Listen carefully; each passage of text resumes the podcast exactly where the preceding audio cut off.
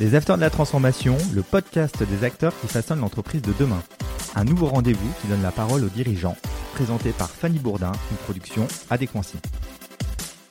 Bonjour, aujourd'hui dans les Afters de la Transformation, nous allons échanger avec Marie-Pascale Pio, avocate spécialiste en droit du travail et en droit de la sécurité sociale. Nous allons échanger autour des tendances du future of work. Maître Marie-Pascale Pio, bonjour. Bonjour. Afin que nos auditeurs vous connaissent un peu mieux, pourriez-vous vous présenter rapidement, Maître Pio en, quelques mots, une, carrière déjà un peu longue, avec euh, presque 30 ans d'exercice. Un petit point atypique, commencer comme avocat classique, euh, en faisant beaucoup de contentieux pendant 7 ans. Après, petit pépin de santé, j'ai dû transformer un peu mon, ma façon et mes fonctions, et j'ai euh, créé une fonction particulière au sein d'EY, Ernst Young, à l'époque, qui était une fonction, une direction technique, on va le dire pour faire simple, euh, d'avocat fait par les avocats pour les avocats. Et fonction que j'ai toujours, mais que j'exerce maintenant euh, en même temps que euh, mes fonctions d'avocat, on va dire classique, conseil en entreprise sur du droit du travail, droit social de façon générale. Comme vous venez de nous le dire, vous travaillez chez EY. Est-ce que vous pouvez nous parler un petit peu de ce cabinet d'avocats? Le cabinet d'avocats en tant que tel, la société d'avocats, c'est plus de 700 avocats en France. C'est un réseau euh, mondial avec des avocats dans, tous les pays du monde, plus de 150 pays euh, où on couvre l'ensemble des domaines du droit. Euh, qui sont tous des conseils aux entreprises pour les entreprises du droit des affaires de façon générale. Aujourd'hui, donc, on parle beaucoup du futur of work qui donne du sens et de la reconnaissance au travail. D'après vous, est-ce que ce sont les clés du travail de demain? Alors, tout dépend ce qu'on met derrière le terme future of work, parce qu'il y, a beaucoup de choses qui peuvent se mettre derrière. Euh, il y en a qui parlent d'organisation, il y en a qui parlent de statut, euh, statut de travailleur. Et puis, ça dépend du pays dans lequel on est. On va en parler différemment en France, euh, en Europe ou aux États-Unis. Mais évidemment, il y avait une tendance qui existait avec la, quatrième ou cinquième révolution, je ne sais plus où on en est, la, révolution en tout cas du numérique, et euh, cette, révolution-là a été sans doute perturbée à la fois, mais a, créé des accélérations avec la crise sanitaire que nous avons connue. Et évidemment, le, futur, les nouvelles façons de travailler ou le, travail de demain, si on le dit de cette façon-là, va être à la fois euh, impacté par la crise, par la révolution numérique et, par sans doute aussi des évolutions sociétales fondamentales. La tendance est-elle à la démocratisation des travailleurs non salariés dans nos sociétés actuelles? C'est difficile à dire. ce qui est évident, c'est qu'on voit une évolution vers le travailleur non salarié. L'indépendant, le freelancer, euh, on peut l'appeler le travailleur des plateformes, euh, tout, ce, tout, ce, qui couvre ce qui est non salarié effectivement, de façon générale. Euh, c'est des tendances euh, tellement fortes que dans un certain nombre de pays, des législations sont mises en place pour protéger ces travailleurs euh, non salariés. La différence fondamentale effectivement entre le salarié et le non salarié, quel que soit le pays, ça va être les garanties et la couverture dont ils bénéficient, accident du travail, maladie, chômage, etc. etc. Donc voilà, la tendance est tellement forte que les législations, que les législateurs se sentent obligés de mettre en place un certain nombre de garanties pour protéger ces travailleurs qui sont des, nouvelles formes de travail. Alors, plus particulièrement, euh, les travailleurs des plateformes. On s'est intéressé très vite Donc les travailleurs des plateformes, c'est... Euh, les livreurs Uber. Mais il y a plein de plateformes que l'on ne connaît moins, qui sont euh, des plateformes, par exemple, de, mise en relation entre des informaticiens et puis des clients, ou, toutes sortes de, typologies de, mise en relation, on va dire, entre un professionnel et, un client final. Et, ça, ce sont des travailleurs des plateformes, finalement. Ils sont indépendants, ils ont des statuts soit d'auto-entrepreneurs, soit de URL, enfin des statuts indépendants. et ils vont quand même avoir une forme de, contrainte par le biais de l'intermédiaire qui est soit la plateforme, soit ça peut être d'autres types d'intermédiaires. Est-ce que ça crée des problèmes? On va prendre l'exemple euh, du Eats. Ça crée des problèmes quand l'entreprise finalement qui utilise ces indépendants euh, les utilise comme des salariés. le terme utilisé, évidemment, euh, je vous sentais bien que c'est la façon que j'ai de le prendre est un peu forcée.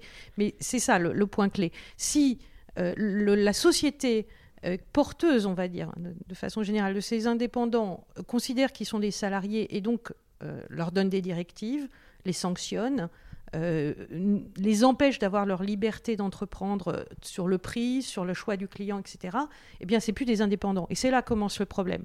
Donc, la limite est ténue entre l'obligation ou la nécessité de la société utilisatrice de pouvoir donner ses objectifs et puis euh, de les imposer par le biais de règles qui sont celles du pouvoir de l'employeur vis-à-vis d'un salarié. Est-ce que ces travailleurs sont protégés par la législation?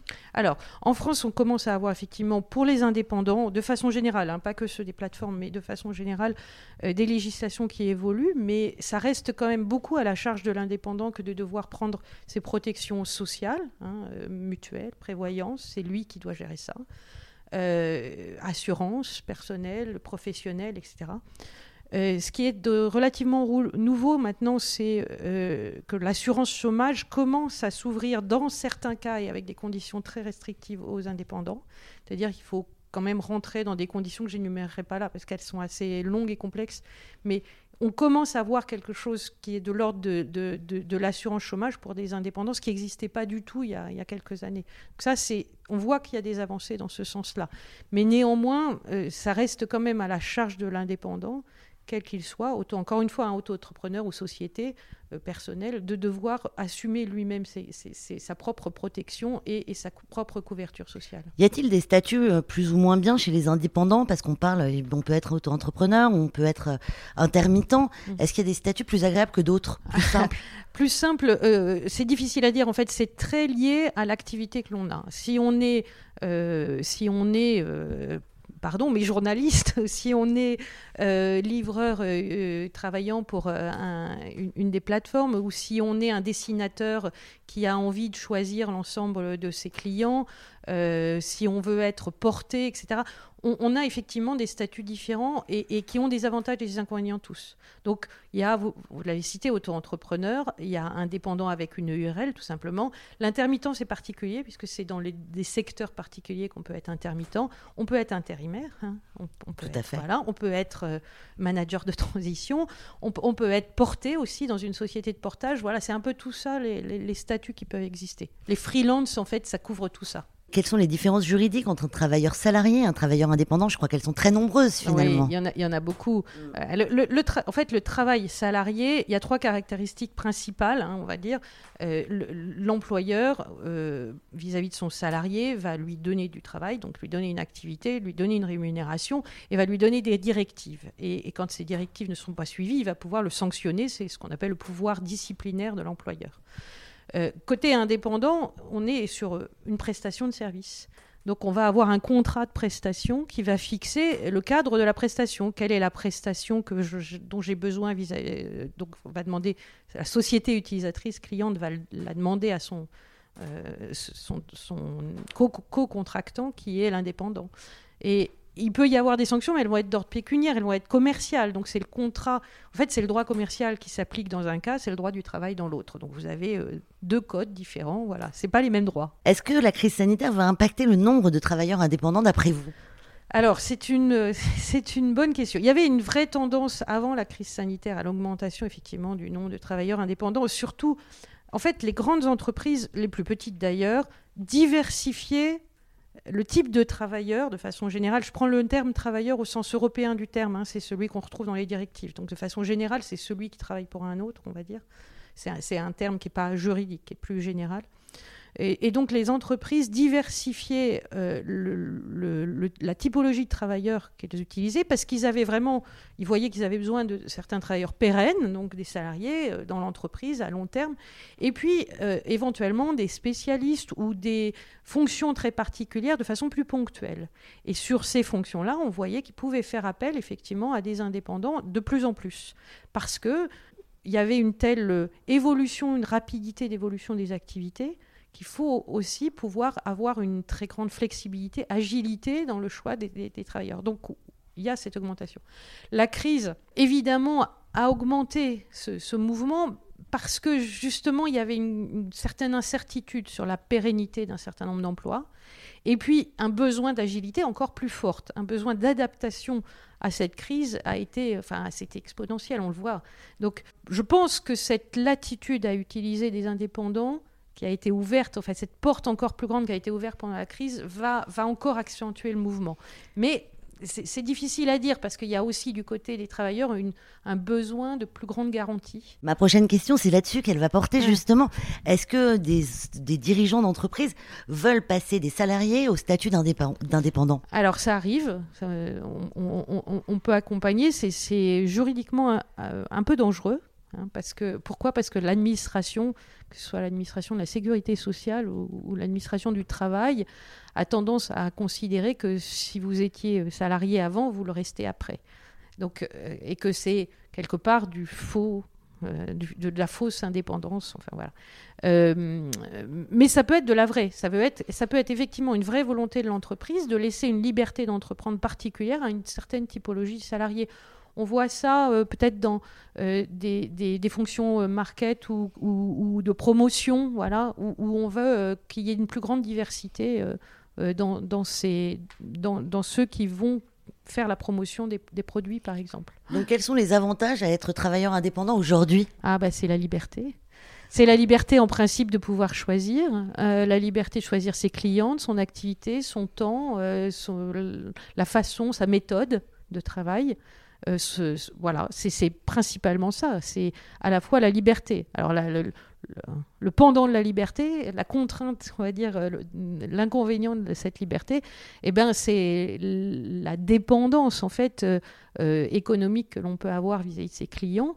Et, donc la crainte et le risque entrepreneurial, hein, qui, est positif ou négatif, on peut le voir des deux façons, mais le risque entrepreneurial, c'est celui effectivement de devoir rechercher toujours des nouveaux clients, de devoir les fidéliser, etc.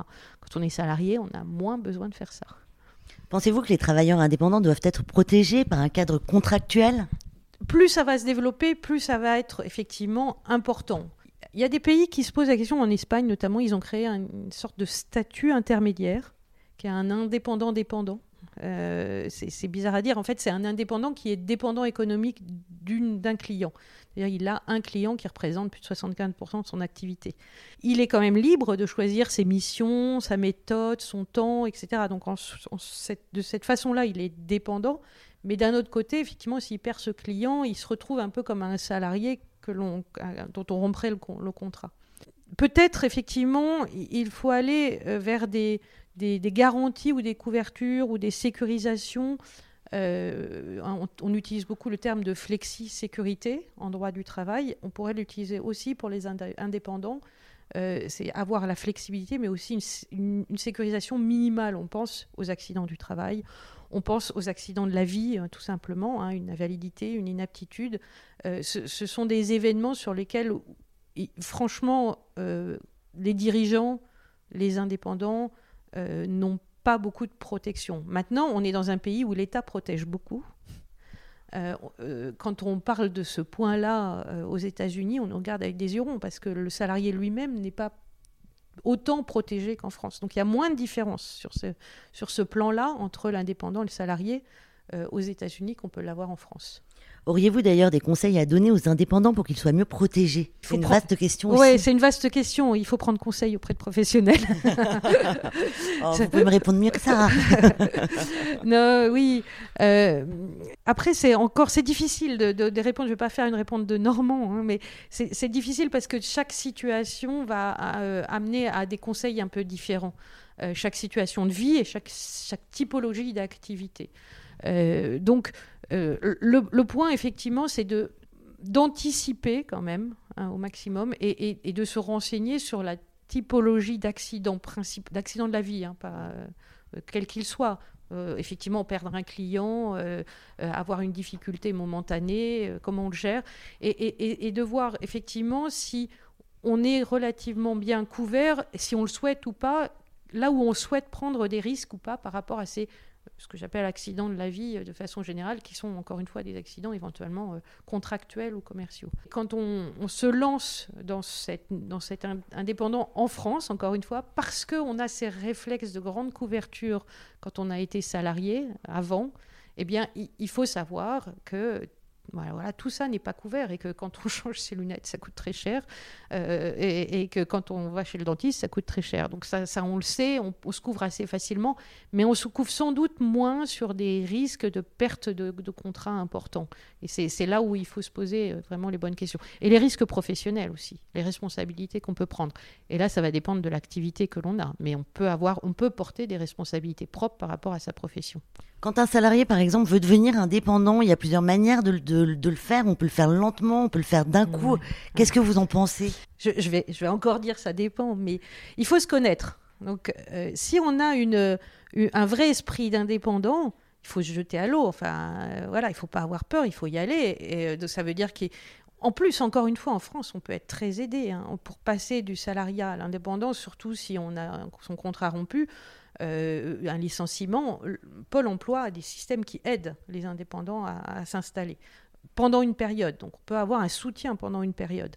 Si ce n'est pas le cas et si on se démissionne, hein, euh, ben, après, on peut essayer de trouver des moyens pour y aller plus progressivement, effectivement. Garder, si on le souhaite, et si on a notamment une situation de famille qui nécessite de garder un certain nombre de garanties de couverture, garder un temps partiel plus assuré dans un salariat, éventuellement un peu alimentaire, un peu moins intéressant, intellectuellement peut-être moins prenant, qui permet de développer vraiment l'activité d'indépendant à côté. On peut cumuler les deux. Donc euh, voilà, ça peut être un moyen pour ceux qui ne veulent pas se jeter à l'eau ou ceux qui ne peuvent pas se jeter à l'eau complètement. J'ai une dernière, question pour vous. On va parler des dirigeants. Quels sont les pièges à éviter? Quels conseils pourriez-vous leur donner quand ils recrutent des indépendants? Alors, euh, le point important, c'est de bien anticiper tout le, cadre euh, juridique de la relation effectivement avec l'indépendant. Donc il ne va pas prendre à la légère, c'est un avocat qui vous parle, hein, mais c'est du vécu aussi, euh, le contrat de prestation que l'on signe avec l'indépendant. Il, faut vraiment que, que le, contrat soit à la fois conforme à l'objectif et puis euh, comporte euh, l'ensemble des préconisations qui vont faire que l'on va être, si effectivement l'indépendant ne réalise pas le travail correctement ou s'il ne le fait pas dans les temps, etc., et que l'on puisse connaître tout ça. Ça peut paraître une évidence, mais combien de fois nous, moi je suis tombée sur des contrats de prestation qui n'avaient ni, queue ni tête, enfin qui avaient été faits rapidement. Dans le cadre d'une relation de confiance, on se connaît, c'est pas grave, on fait ça rapidement. Et puis quand il y a un problème, euh, ben, le contrat n'aime pas supporté. Donc ça, c'est vraiment, vraiment sans doute le point euh, le plus important. Et le deuxième point, et le deuxième conseil, c'est le suivi. Toute relation de travail doit être suivie régulièrement. Donc, prendre une relation avec un indépendant, en général, c'est, si c'est pour un temps court, c'est pas grave, mais si c'est pour un temps plus long, il faut donner euh, des étapes régulières de vérification et voir si le contrat est toujours bon, si la prestation est toujours réelle, etc. etc. Merci beaucoup Marie-Pascale Pio d'être venue sur le plateau des Afters de la Transformation. Merci. Je rappelle que vous êtes avocate spécialisée en droit du travail et en droit de la sécurité sociale chez EY. Merci à vous de nous avoir suivis. D'ailleurs, vous êtes de plus en plus nombreux à nous écouter chaque semaine. Alors n'oubliez pas, vous pouvez retrouver toutes nos émissions sur les plateformes de téléchargement. Bonne fin de semaine à tous. Les Afters de la Transformation, une émission à réécouter et à télécharger sur adéquancy.com et toutes les plateformes de podcast.